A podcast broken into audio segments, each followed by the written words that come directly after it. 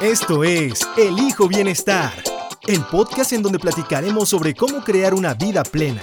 Hablaremos de todo, de salud mental, emocional, espiritual, física, financiera, ambiental, de salud sexual y por supuesto de relaciones humanas.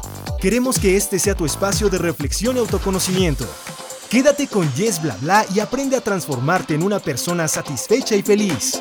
Elijo Bienestar Podcast.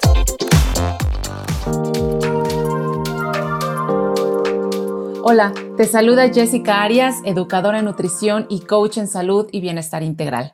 Antes de iniciar con el episodio del día de hoy, te quiero invitar al curso de alimentación consciente, que ya ha llegado a más de 300 personas de diferentes nacionalidades transformando sus hábitos alimenticios.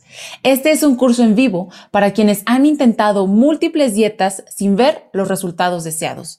Hoy más que nunca, sabes que al mantener un peso corporal ideal y optar por un estilo de vida saludable que te nutra en lo físico, en lo emocional y en lo mental, te pone en menor riesgo de desarrollar alguna enfermedad crónica, como la diabetes o la hipertensión, e incluso de contraer algún virus.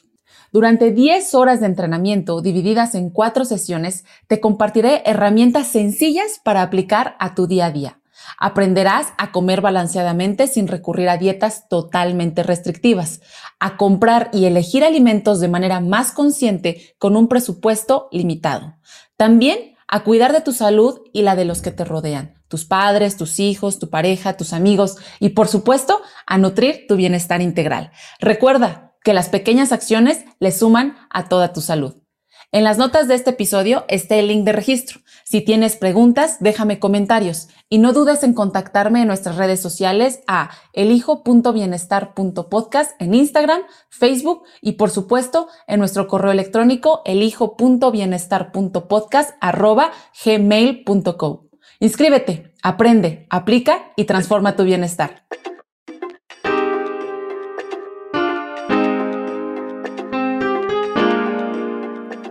Hola, ¿cómo estás? Bienvenido, bienvenida a Elijo Bienestar Podcast. Qué gusto que estés de vuelta, que te estés dando un tiempito otra vez para aprender un poco más sobre cómo tener más bienestar en tu vida. De este lado está Yes Bla Bla, como ya sabes, y en el otro lado del micrófono de la pantalla tenemos a Alex Tapia, nuestro invitadazo neuropsicólogo, quien nos está ayudando a entender más y mejor a nuestro cerebrito y saber pues cómo podemos cuidar de él. ¿Cómo estás, Alex? Bienvenido. Hola, Jess. Muy bien, muchas gracias. Este, qué, gusto estar de vuelta acá y qué gusto que la gente esté de vuelta escuchando o viendo o lo que sea que esté haciendo. o comiendo y viendo. o comiendo y viendo, pero bueno, que se esté interesando por su salud y pues por este organito maravilloso que es el que nos permite hacer todo. Todo, todo. Auténticamente el cerebro lo deberíamos llamar el todólogo. Ese sí es el todólogo. Oye, pues fíjate que hoy estamos ya en la sesión número 3 de 5 que van a ser en total sobre salud cerebral. Si ya vienes siguiendo esta serie, sabrás que en los primeros dos episodios hablamos sobre lo que es el cerebro, cómo funciona, hablamos del desarrollo del mismo, hablamos un poco de cómo se desarrolla el lenguaje, las diferencias que existen entre los cerebros de hembras y machos dimos unas primeras recomendaciones también para que empieces a, lograr tener una mejor salud cerebral. Así que te recuerdo que este material está en YouTube. Si nos estás viendo, pues ya sabes que estamos acá. Y también tenemos este material para llevar, información para llevar con todo, por favor, en Spotify, Google Podcast, Amazon y Apple Podcast. Y si es en esta plataforma de Apple Podcast en donde nos estás escuchando, oye, ayúdanos, apóyanos con un review, con unos five stars, porque de esa manera podemos eh, pues seguir creando este contenido, llegar a más gente y pues que más gente fregona como tú siga aprendiendo. ¿Sale? Así que apóyanos con un review, por favor, y tu retroalimentación. Ahora sí, Alex, gracias por estar de vuelta y vamos a darle, ¿no? Vamos a hablar de mindfulness el día de hoy. Así es, un tema bien, bien, interesante. Oigan, les cuento que tuve un lapsus brutus fuera del aire. Llamé a Alex, que era, ¿cómo te dije que eras? Neurólogo. neurólogo. Y ahí es donde entra el efecto. La regué. Alex, ya que la regué, pues vamos a dejar claro cuál es la diferencia entre un neuropsicólogo, que es lo que tú eres, y un neurólogo. Claro. Bueno, este son ramas, especializaciones la, o especialidades. La neurología es una especialidad de la medicina mientras que la neuropsicología es una especialidad de la psicología mm. y ambas lo que van a estar eh, enfocándose o su objeto de estudio es el funcionamiento del cerebro, ¿sí? Y pues la conducta humana, ¿no? Las respuestas fisiológicas. Entonces, el neuropsicólogo es el que relaciona, explica los procesos cognitivos y parte de la conducta humana a partir del el conocimiento del funcionamiento cerebral. Y el neurólogo es el que estudia las patologías y el funcionamiento del cerebro como estructura. Mm, gracias, Alex. Gracias ahí por ahora sí que clarificar esa parte. Y oye, estos dos o estas dos em, ciencias, que son ciencias, ¿están estudiando o estudian parte de lo que es el mindfulness? Así es. Sí. Justo justo si también las viésemos como ramificaciones de las neurociencias. En general, las neurociencias serían todas aquellas ciencias que están justamente enfocadas a estudiar el sistema nervioso, eh, ya, sea central, periférico, etc. Eh, y una de las, de las prácticas que se viene estudiando desde que relativamente pronto en términos de, comparación con, la temporalidad que hablábamos la, sesión pasada del estudio del cerebro, que viene desde las civilizaciones muy, muy antiguas, eh, esta parte del, mindfulness tendrá unos 70, 80 años que se viene estudiando. Entonces, si te das cuenta, es relativamente joven. Sí.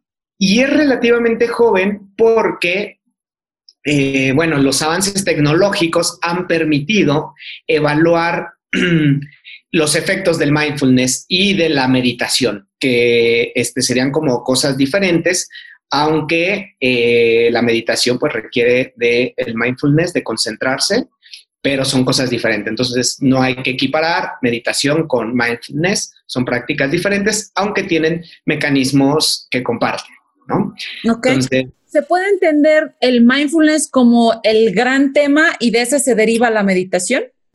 Mm, cómo, lo, pensarías tú? Que la meditación sería una práctica que va a involucrar en su proceso al mindfulness. El mindfulness sería, eh, podríamos definirlo, digo, igual esto eh, lo, estoy lo estoy definiendo ahorita, pero podría definirse como de, destinar todos tus recursos cognitivos a determinada información, al procesamiento de determinada información. Es decir, que todo tu ser, que toda tu capacidad mental esté concentrada y dirigida, enfocada a un elemento. Que puede ser tu respiración, que puede ser este, tu, tu frecuencia cardíaca, que pueden ser tus pensamientos, qué sé yo, pero que estén enfocados. Y si, y hablando ya de la meditación, la meditación en su práctica involucra eso, el vivir en el presente, el estar consciente y ser consciente de que eres consciente.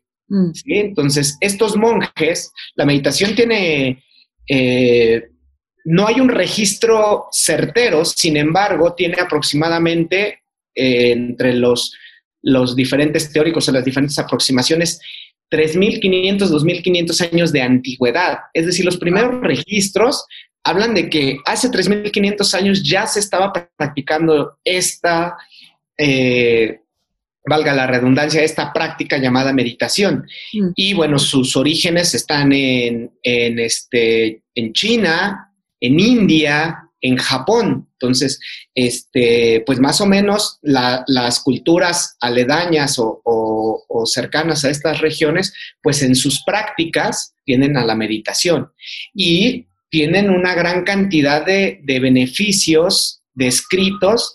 En este, en este caso eran más como hasta cierto punto subjetivos y por eso es que no se le había dado la importancia pero hoy en día que se tienen estas técnicas de, neuros, de neuroimagen, estos diferentes métodos de estudio, pues se ha encontrado que la meditación es la meditación. Claro. O sea, que tiene una gran cantidad de beneficios a nivel conductual, a nivel emocional, a nivel cerebral. los cambios que genera la meditación en el cerebro son, son increíbles.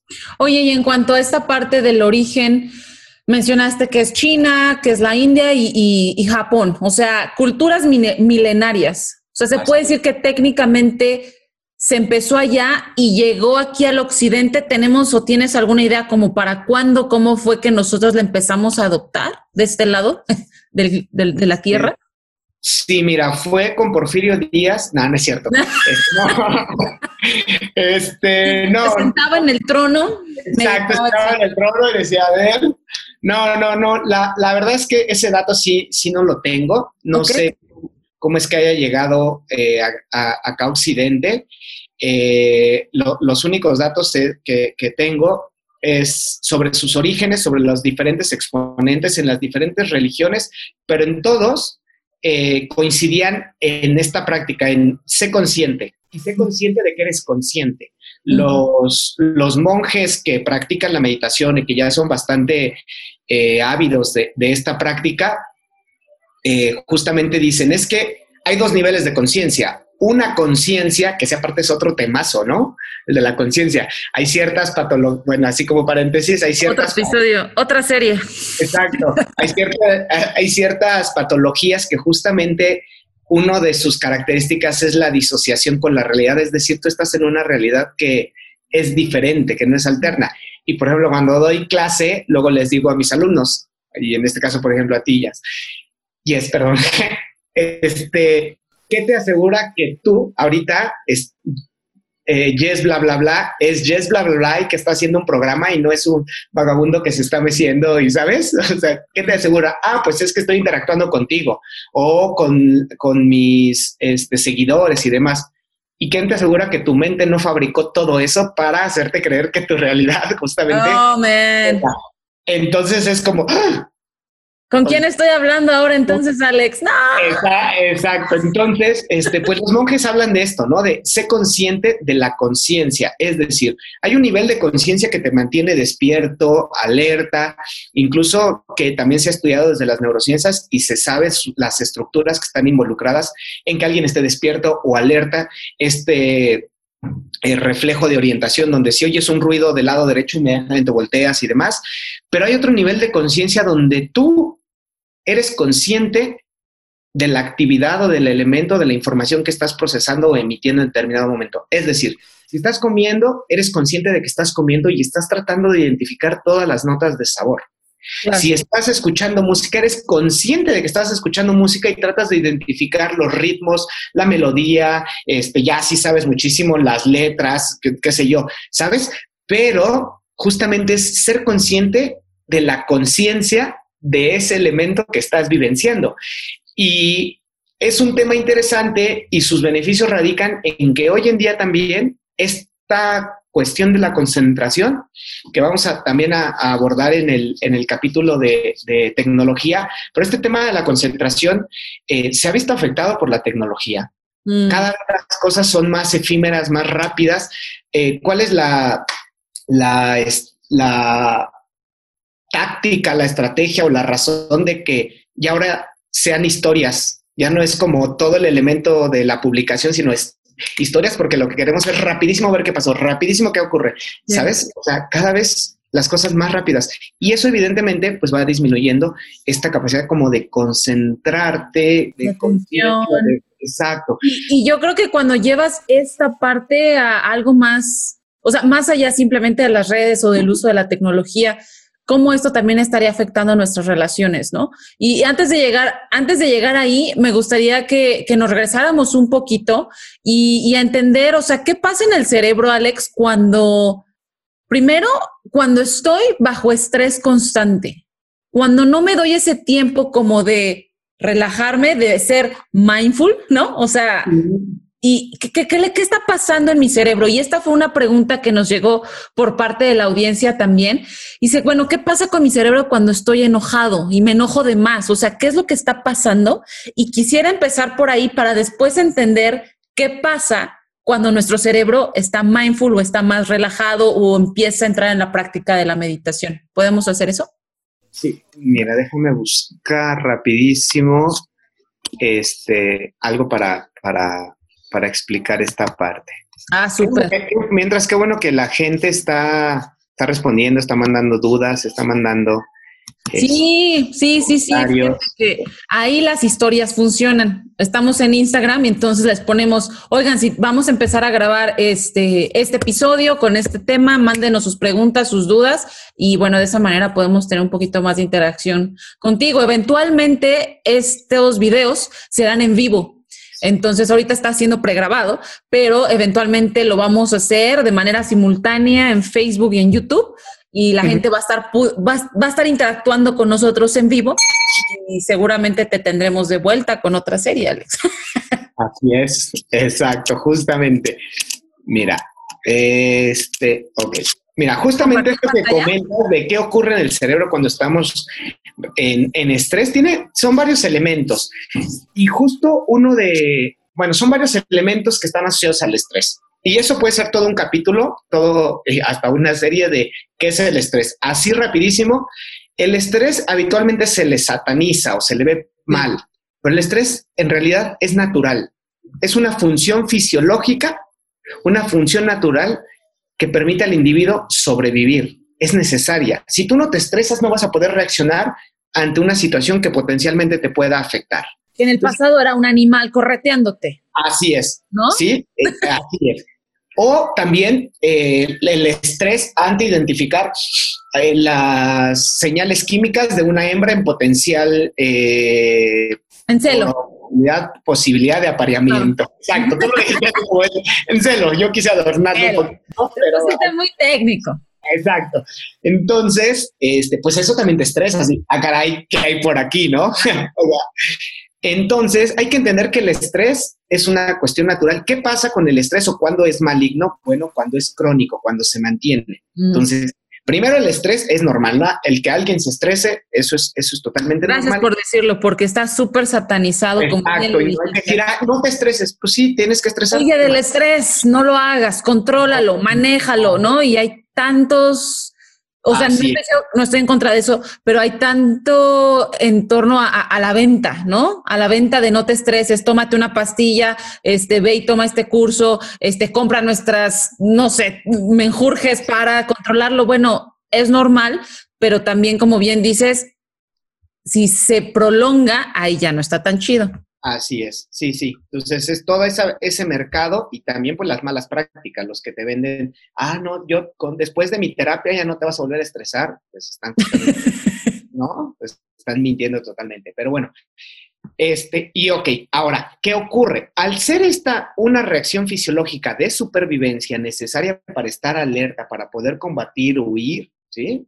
Al ser una una eh, señal o una reacción natural para esto lleva a muchos cambios fisiológicos. ¿Qué pasa cuando de repente te asustas porque crees que te va a atropellar un carro o porque crees que alguien te va a saltar o porque de repente te sale alguien que no esperabas? ¿Sí? Lo que ocurre es aceleramiento de la frecuencia cardíaca, de la respiración. ¿Por qué? Porque el sistema se está preparando a huir o pelear y para eso necesita sangre, necesita oxígeno en sus músculos. ¿Sí? Pero todo esto se logra gracias a que hay un cóctel de químicos en el cerebro que se liberan a través del cuerpo y demás. Esos químicos, si ya pasa el peligro, pues ya regresan a sus estados normales y todo bien, ¿no? El, individuo sigue siendo feliz. Pero si esos químicos se segregan, se segregan, se segregan y se mantiene constantemente, empieza a afectar una serie de conductas, de actividades, de elementos del individuo, como el sueño. Mm. Y al afectarse el sueño, que lo vamos a ver en su, en su capítulo, se afecta o tiene con, mm. eh, consecuencias catastróficas. Si no descansas, es una cosa terrible, ¿no?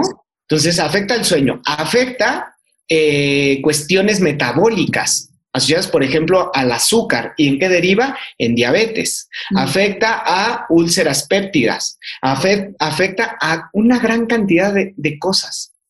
Entonces, Y, eso solo por las sustancias que se están liberando por el constante estrés. Ahora, a nivel cerebral, también los niveles altos de estrés afectan la cognición, afectan la regulación emocional y afectan por sí mismo al cerebro. Es decir, lo empiezan a echar procesos que van destruyendo o eliminando eh, la estructura del cerebro. Entonces, es en serio, en términos crónicos, sí un elemento bastante eh, nocivo para la salud. ¿Ok? Ahora. Cuando se dice crónico es que se ha mantenido por largo, por largo tiempo, ¿no? Así es, que se ha mantenido por un periodo largo eh, de, tiempo y que además ya hay presencia de afectaciones como estas que se mencionan, del sueño, ¿sí? Irritabilidad, eh, dificultades para concentrarse, ¿sí? Y bueno, ya eh, aumento de peso, etcétera, etcétera, ¿no? Entonces, Y esto, por ejemplo, la meditación, justamente te decía que andaba buscando información, porque hay un filósofo eh, chino que se llama Lao Tse, mm. y él justamente habla, de una de sus frases dice, si estás deprimido, estás viviendo en el pasado, si estás ansioso, estás viviendo en el futuro, si estás en paz, estás viviendo en el presente.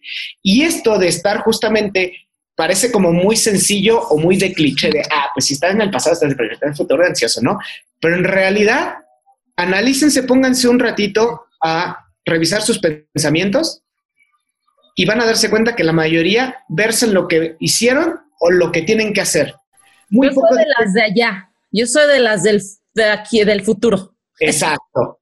¿no? Estoy en el futuro, sí. ¿Por qué? Porque es muy complicado que alguien diga, ah, ¿cuál es tu pensamiento? Pues qué rica está el agua que estoy tomando. Sentí como me refrescaba. No, estás pensando, bueno, ahorita porque estamos en una, en una este, interacción y demás, pero tal vez estás pensando, ¿qué le voy a preguntar? Y qué va a decir, o este dice puras babosadas, o qué sé yo, ¿no? Sí, pero el momento de tomar el agua se te, o sea, no, es complicado porque también las cosas son muy efímeras, es rapidísimo. Entonces, pues toda esta ansiedad de eh, qué va a pasar en el futuro eh, o esta, estas cuestiones pasadas que pueden derivar en culpabilidad, en, frustración, etcétera, etcétera, pues también te van afectando, ¿no?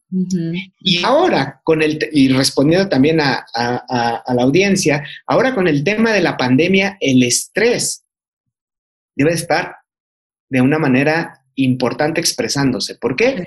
Porque se sabe que el aislamiento per se afecta eh, estas reacciones y genera incremento en los niveles de estrés. Entonces, el estar confinados ya por sí mismo empieza a generar ciertos niveles de estrés. Por supuesto, después hay una adaptación y demás, pero, y, pero sí es complicado. Y bueno, también pues la incertidumbre de que si estamos en semáforo amarillo, que vamos otra vez a rojo, que todas esas cosas y este, pues ahora eh, cuestiones económicas y demás, pues eh, yo creo que eh, sí es un elemento que si la audiencia nota que se le está presentando, como estos, esta sintomatología y estos signos que le estoy comentando, pues no duden en contactar a un especialista. Porque, porque este, pues sí puede ser bastante, bastante nocivo y puede derivar en cosas, la, la verdad, bastante, bastante feas como violencia intrafamiliar, como, ¿sabes? Entonces, sí, hay, algunas recomendaciones para, para, para esto eh, que, que, les sugiero. Una de ellas es, pues, si, antes queríamos compañía, ahora requerimos soledad en algún momento, por los que, por ejemplo, los que viven con, eh, con familia y demás, eh, pues sí, darse sus 5 o 10 minutitos de aislamiento, o sea, de, me separo de todos porque estar todo el día conviviendo con, con, mamá, con papá, con la esposa, con el esposo, con quien sea que conviven los hijos y demás, de repente sí es, ojalá y que ya tenga un descansito. Entonces, enciérrense en el baño si no tienen otro lado, o váyanse a la azotea, o sálganse un poquito, qué sé yo, pero sí búsquense un espacio de, de soledad para reflexionar, para pensar, para monitorear sus pensamientos, para ver sus emociones. Para escribir. Para escribir, y justamente eso ya es una actividad que estaría involucrando a la meditación. Igual ahorita desarrollamos algunos pasitos para que este, puedan eh, saber cómo, cómo más o menos se hace la meditación, que al final hay muchas prácticas, ¿eh? Hay, hay una gran cantidad de prácticas, hay una gran cantidad de posiciones. Eh, lo que yo he encontrado y he entendido y a mí me ha funcionado personalmente es haz la práctica que a ti te funcione. Espero que estés disfrutando el episodio de hoy. Te quiero invitar al webinar gratuito Comer, Jugar y Amar las vitaminas para el bienestar este próximo 30 de abril a las 7 de la noche hora central. Queremos celebrarte porque aun cuando ya estás en la adultez, sabemos que sigues teniendo a tu niña o niño dentro de ti y está queriendo salir. Por eso, queremos que conectes con tu infancia y que te lleves herramientas prácticas para que sigas creando tu bienestar y además para que le enseñes a esa niña o niño interior a envejecer bonito. Compartiremos algunas vivencias sobre esos alimentos que asocias a tu infancia, sobre cuáles eran tus juegos favoritos y con quién disfrutabas jugar. Espera una sesión llena de reflexiones, risas y poderosas memorias. Recuerda, el webinar es totalmente gratuito y en las notas de este episodio encontrarás el link de registro. Volvemos a nuestro episodio.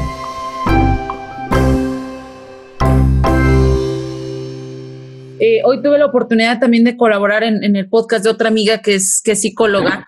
Y, hablábamos justo de eso, o sea, no intentemos encajar, por favor, de verdad, en esos programas de en 21 días bajaste de peso, o en 21 días terminaste con este hábito, o en tres meses para este, perder 10 kilos, o en un mes para controlar tus emociones.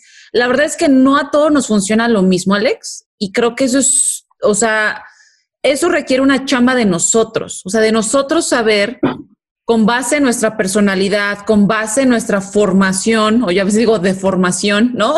este, ¿qué necesitamos? ¿Qué necesitamos? Y hoy daba yo un ejemplo en esta plática muy, muy simple, ¿no? Y hablábamos justamente sobre los hábitos.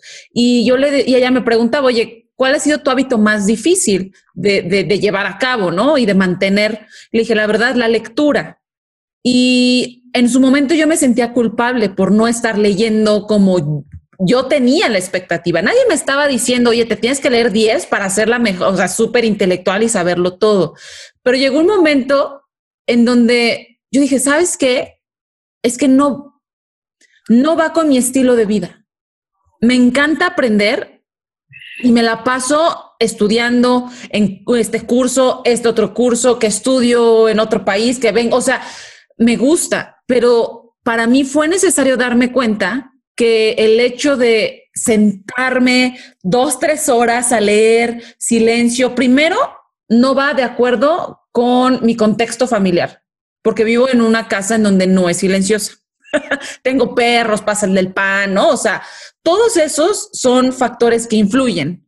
Y entonces hay que tener en, en, mente que te tienes que conocer. Y al final yo me di cuenta que a mí lo que me funcionaba era los audiolibros, los, los podcasts, por eso también yo decidí hacer uno, porque entiendo que la gente se tiene que transportar a veces y es la manera más sencilla de aprender, de nutrirte y, y seguir aprendiendo. Entonces, creo que me encanta ahora que mencionaras eso, Alex. O sea, sí tenemos que identificar qué nos está funcionando a cada uno de nosotros.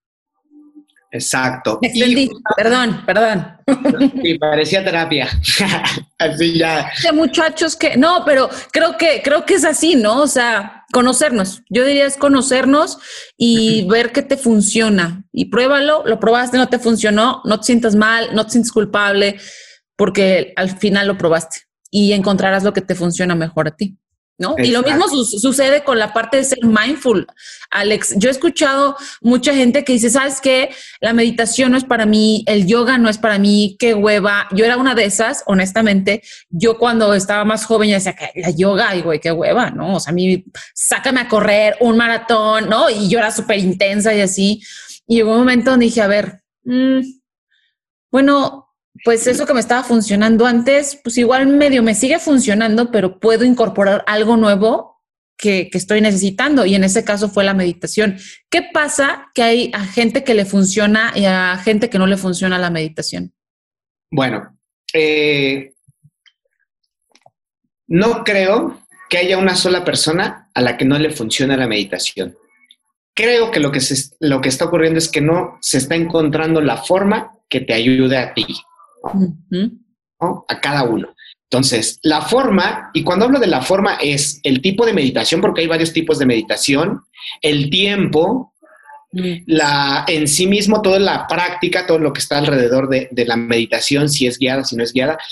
pero yo no creo que haya una sola persona que no se beneficie de la meditación. ¿Por qué? Porque lo que está detrás del mecanismo de la fase o del fundamento de la meditación, por sí mismas son elementos que van a beneficiar al cerebro. ¿Cómo lo van a cambiar?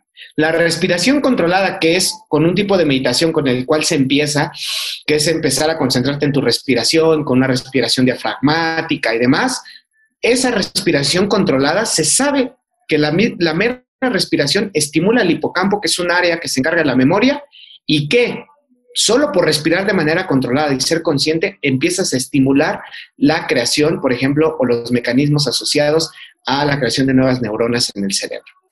Mm. Solo por respirar. Ahora, imagínate que, cuál va a ser el alcance si empiezas a respirar, porque ese es el proceso.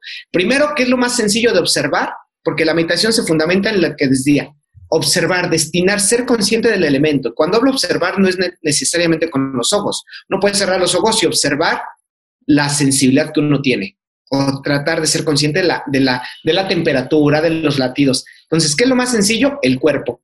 Por eso se centra en la respiración. Después te dice, ve recorriendo tu cuerpo, hazte consciente de tus piernas, de tus rodillas, y en verdad es mágico. De repente dices, ah, caray, como que estoy sintiendo mi tendón, como que estoy sintiendo mi, el flujo sanguíneo en mis piernas. Y uno empieza a sentir como esa cosquillita y te va recorriendo el calorcito. Y en mi experiencia como más profunda y mística, que ese también es un tema súper interesante de las experiencias místicas, que justamente una de las prácticas que puede llevar a estas experiencias místicas es la meditación. Entonces, en mi práctica más top, lo que yo sentía era mi cerebro.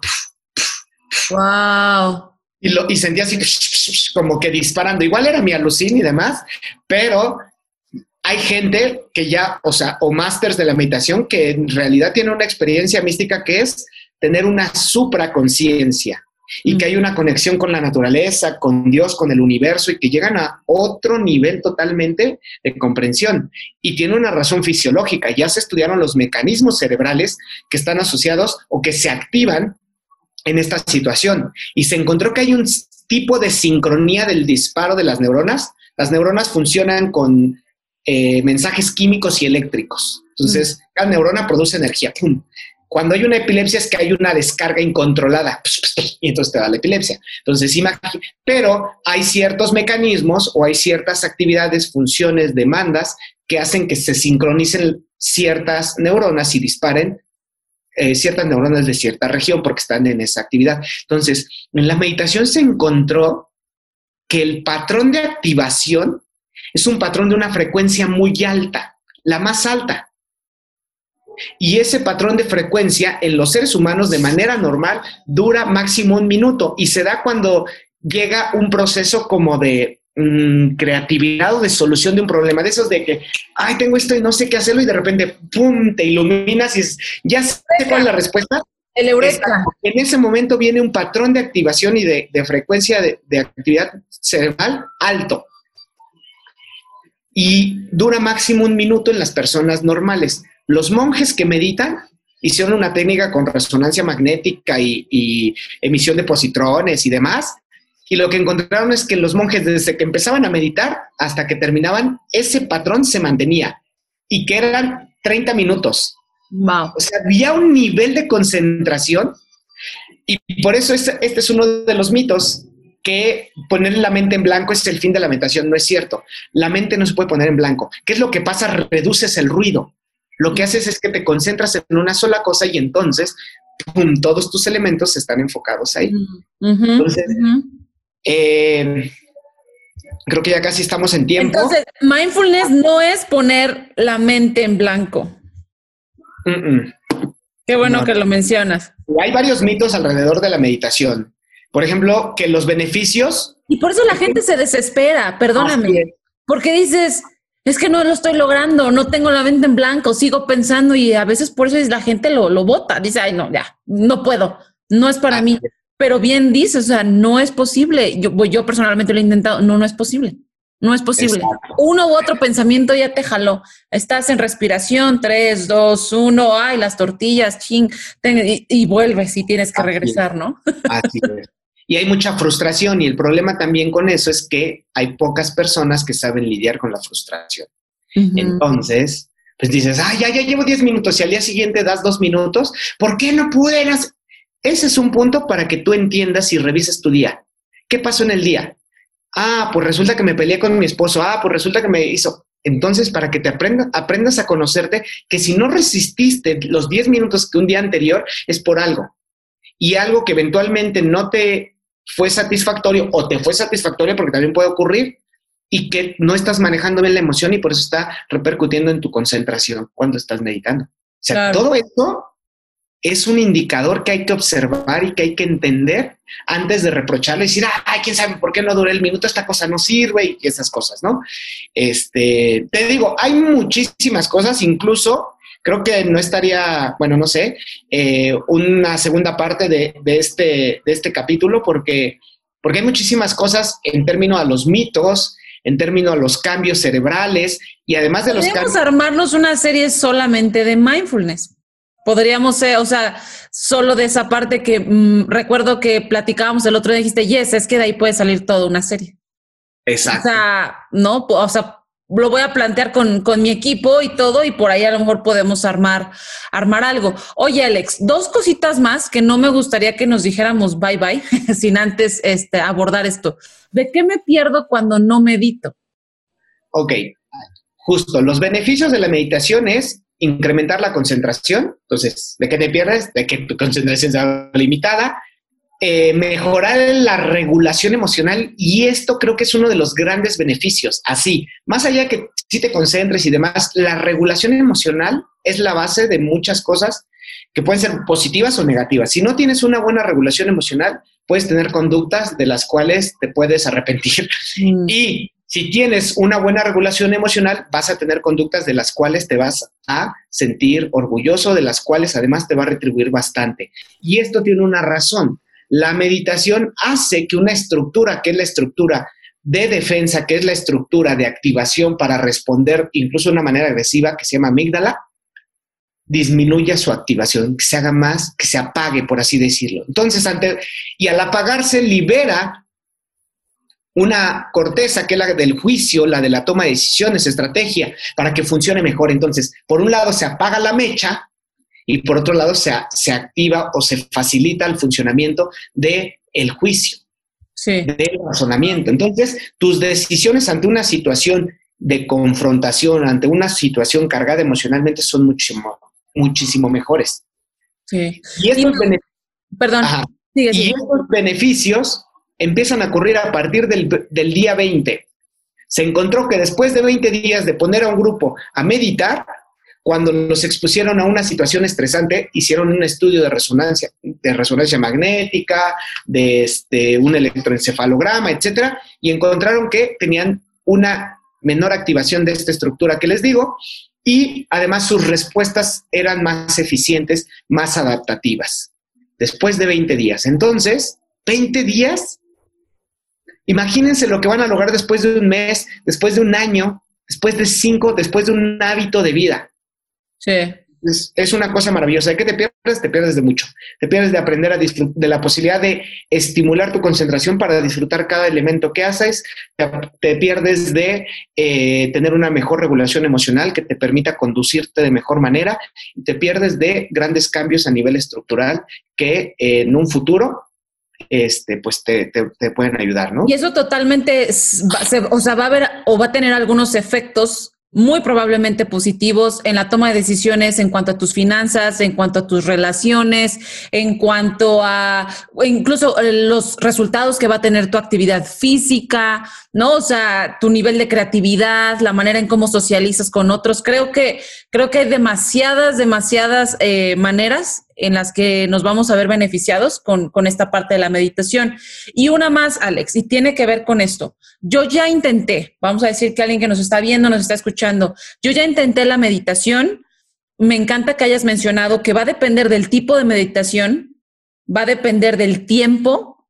Si es tu primera vez y te quieres sentar por media hora, a lo mejor no te va a funcionar, pero a lo mejor puedes empezar por cinco minutos, ¿no? O sea, paso a paso. Creo que también debe ser algo un poco más paso a paso y la práctica, ¿no? Lo que tú mencionabas, me, gustó que dijeras, incluso depende de, del guía que te está llevando en la meditación, el tono de voz, el timbre, o sea, el espacio en el que estás. hay tantas cosas y entonces yo le diría a la audiencia, reflexionen sobre todo esto que a lo mejor hay algo, todo está bien, pero a lo mejor lo estás haciendo en la sala en donde toda la gente está pasando. A lo mejor tú sí eres capaz de concentrarte o ser mindful por cinco minutos, diez minutos, pero como estás en un lugar en donde la gente pasa, a lo mejor eso te está ahí interfiriendo. Y si aún así, Alex, con todo esto, ya probé la meditación, no, no me está funcionando en el sentido de que todavía no, no, no lo encuentro cómo acomodarlo en mi estilo de vida, que eso es muy común. ¿Qué otras maneras hay de ser mindful, de tener esta presencia y, tener completa presencia en algo? ¿Qué otras maneras hay? A mí se me ocurren algunas, pero me gustaría que tú nos compartieras. Sí, yo antes de pensar en qué otras maneras, pienso en por qué no está funcionando. ¿Sí? Porque es una práctica que tendría que funcionar. Es una práctica que debería de ir mejorando y que debería de ir aportando bastante. Entonces, creo que antes de pensar qué otras maneras, eh, yo primero pensaría y buscaría por qué no está funcionando, cuál es la metodología que estás utilizando para incluirla en tu vida, cuál es el esquema, incluso cuál es tu, tu nivel de organización, cuáles son tus objetivos, por qué lo estás haciendo, por moda, porque lo viste en el podcast de Jazz Bla Bla, eh, por, qué, lo, por qué lo, estás haciendo, ¿no? Entonces, este, y puede ser también que haya ahí un tema, un tema detrás que haya que, trabajar, que haya que organizar, porque puede ser que ahí se esté evidenciando la, la falta de ciertas habilidades, la falta de ciertas, eh, de cierta estructura en tu vida y que, eh, pues que hay que tomar caso de ese, de ese, foco y, resolverlo. Y, vas a ver que después de, resolver lo que está dificultando que esta práctica se lleve a cabo, van a, van a resolverse muchos otros elementos de tu vida, porque haces este ejercicio, si no te está entrando esto de la meditación, si no está acomodándose a tu ritmo de vida, a tu esquema de vida, checa que otras cosas no se están acomodando y vas a ver que hay más de una. ¿No? Porque entonces, este, eh, pues creo que, por ahí iría. Tal vez organización, planeación, tal vez este, motivación, tal vez cuestiones personales, qué sé yo, o sea, pueden haber muchísimos elementos detrás que no te estén permitiendo concentrarte. Sí, justamente. Gracias, Alex. Gracias por, por, puntualizar esa parte. A mí lo que se me ocurría es, por ejemplo, también entender que el ser o estar en una meditación no necesariamente significa sentarme y estar en silencio. Hay meditaciones activas en el que salir a hacer una caminata, en el que bien lo mencionabas al inicio, comer y solo estar presente con tu comida, ¿no? Y decir, ay, mira este pollo. Entonces, imagina todo lo que tuvo que haber pasado para que tú tuvieras esta piernita de pollo en tu plato, o este frijolito, o este arroz. No sé, yo lo veo así. todo lo que ha pasado, porque por ahí los defensores de los animales van a decir, no, pues cuando imagines todo eso ya no te vas a querer comer el pollo. Y entonces, y está padre también, Alex, porque entonces la gente empieza a reflexionar sobre el impacto que tiene el que ellos tengan una pieza de pollo en su plato. Pero mira, eh, es interesante, pero también hay que ser cuidadosos, porque por un lado sí hay que pensar en lo que está alrededor, del elemento que estoy haciendo. Pero eso que está alrededor, nuevamente, es cosa del pasado o cosa del futuro. ¿Qué habrá pasado todo por lo cual tuvo que ocurrir para que llegara esta pieza de pollo acá? Entonces tú estás pensando, mientras estás comiendo, sigues pensando, o tal vez mientras te lo estás preparando o lo estás observando, estás pensando como en todo el elemento que está detrás. Pero parte de la meditación es que mientras lo comes, lo único que debes de experimentar es la acción que estás haciendo comer, cuál es el sabor, cuál es la textura, cuáles son la temperatura, ¿sabes? Entonces, porque si te lo estás comiendo y estás pensando en todo lo que pasó, no estás en el presente, no estás concentrada, no estás haciendo el foco. Si te das cuenta, entonces, estos pequeños detalles pueden hacer que una persona diga, pues es que no me está funcionando, ¿qué haces? Pues me siento y empiezo a pensar todo, gracias a que todo lo que tuvo ¿qué pasar para que yo estuviera aquí sentado? Ok, y mientras estás sentado, ¿cómo están tus piernas? ¿Cómo está tu corazón? Ah, no sé, porque estoy pensando en todo, ¿sabes? Justamente no está haciendo la práctica de meditación. Entonces, también hay que verificar si se está realizando este mindful, ¿no? De, estar ahí consciente del elemento que está ocurriendo. Entonces, sí hay como que eh, poder diferenciar esta pequeña línea de, la, de las dos actividades. sí, no, y fíjate, me, dejaste ahorita con la reflexión, dije, claro, o sea, al final también enfocarme en eso sería estar, es, eh, no estar presente otra vez, no estar presente otra vez. A mí, a lo mejor totalmente de acuerdo. Ahorita me quedé pensando y dije, creo que tiene que ver con esta parte del agradecimiento que se nos da para otro episodio, pero cuando tú piensas todo el trabajo, todos los recursos naturales, el sol, la tierra, o sea, todo lo que tuvo que presentarse para que tú tuvieras un plato de comida, viene la parte de la gratitud. Creo que, creo que eso era más bien lo que yo quería expresar, porque estoy totalmente de acuerdo contigo. Estar comiendo, estar pensando lo que tuvo que pasar antes de, ya, ya me di el viaje, ya me fui, ya no estoy presente, ya valió gorro. Ahora imagínense todo lo que pudo, lo que tuvo que pasar para que este podcast se esté haciendo. Sí. No, desde que andaban ahí haciendo cosillas y demás. Todo lo que, estudiamos, todo lo que hicimos, todo lo que, todas las bancas en las que dormimos. Ya sé, conocer a Alex, conocer a mi amigo Johnny que me contactó con Alex. Bueno, ¿qué les cuento? Listo, pues estamos llegando al final de este episodio, Alex. Muchísimas gracias otra vez. No es el último, nos quedan dos más, todavía van a estar súper buenos. Vamos a hablar sobre la actividad física, el uso de la tecnología, el uso de sustancias en nuestro cuerpo y pues esperemos que esto les esté gustando. Lo estamos haciendo con, con muchas ganas, mucho empeño y no sé si quieras agregar algo más, Alex. Y agradecidos de poderlo hacer, porque es una bendición poder hacer estas cosas y transmitir el conocimiento. Oh. Sí, estoy de acuerdo contigo. Encuentran a Alex, por acá van a tener su información en las notas de este episodio, así que pues nos escuchamos hasta la próxima. Gracias, gracias por escucharnos y recuerda, conócete y construye tus relaciones desde el bienestar. Hasta la próxima. Bye bye.